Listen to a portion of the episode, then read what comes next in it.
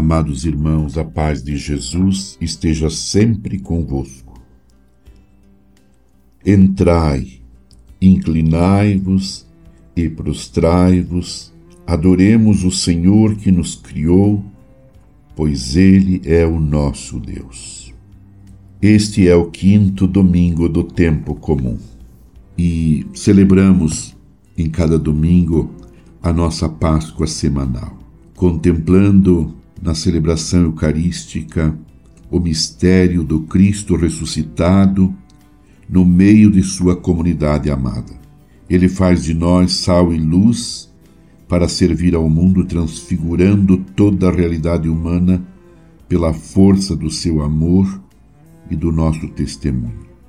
Celebremos com fé e esperança este encontro de amor e de esperança com o Senhor no Sermão da Montanha do Evangelho de hoje, conjunto dos ensinamentos mais elaborados e harmoniosos do Novo Testamento, Jesus ilustra, a partir de duas imagens, a missão dos discípulos: sal da terra e luz do mundo.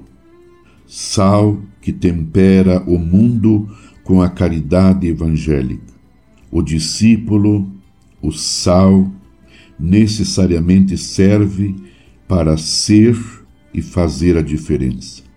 Se o discípulo se comporta e age da mesma forma que os outros, que diferença faz? O testemunho cristão é lâmpada acesa no candeeiro da casa humana.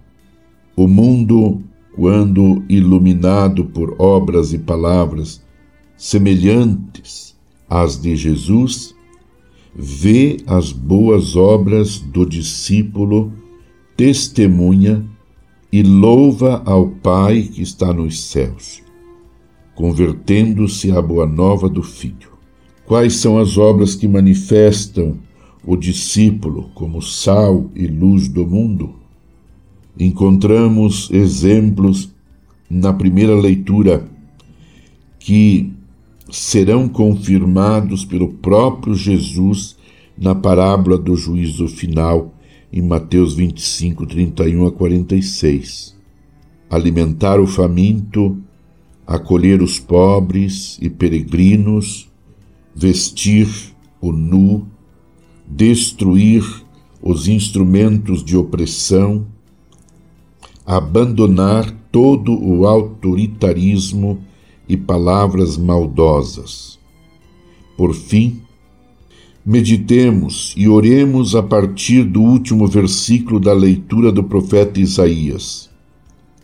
Se acolheres de coração aberto o indigente e prestares todo socorro ao necessitado, nascerá nas trevas a tua luz e tua vida obscura será como o meio-dia.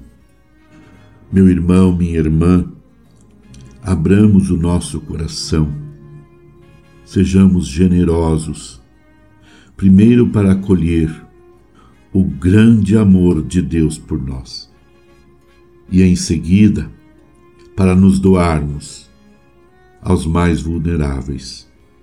Sejamos generosos, sejamos acolhedores do amor de Deus e do próximo, do mais necessitado, do mais vulnerável, para ele experimentar o amor de Deus em nosso coração.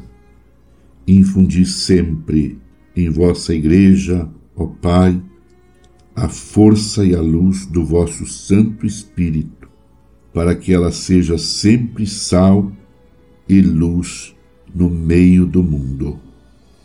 Salvai, Senhor, o vosso povo. Permaneçamos unidos com Maria, a mãe de Jesus. Abençoe-vos Deus Todo-Poderoso, Pai e Filho e Espírito Santo. Amém. Você ouviu Palavra de Fé com Dom Celso Antônio Marchiori.